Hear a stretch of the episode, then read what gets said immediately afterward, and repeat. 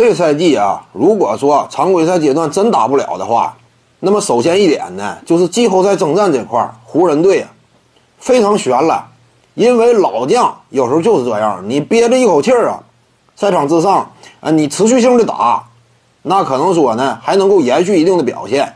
你不要以为歇一段时间对于老将来说呀有好处，歇个三五天那是有好处，对不对？老将啊，歇个三五天缓一缓神儿。这可以，你这样说歇两个多月的话，你回来就算说直接开打季后赛呀，老将这个状态，往往是最难得到延续的。一般来讲都是什么，小年轻，对不对？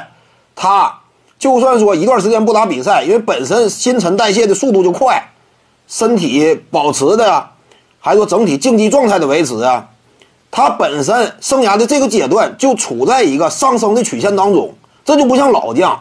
老将呢，本身就是每况愈下的。一旦说长时间不打比赛，长时间没能够让身体啊持续适应这样一种比赛的高强度节奏，两个多月回来之后，你想临时再捡起来呀，就难了，对不对？这是老将嘛。因此，你有些观众一整就提，呃，这段时间休息是不是说对勒布朗詹姆斯有利？根本谈不到有利。一个三十五接近三十六的老将。两个多月不打球啊，不打正式比赛回来，临场适应是非常困难的。他的整个身体状态想要重新调整到节奏，很难。这就是老将吗？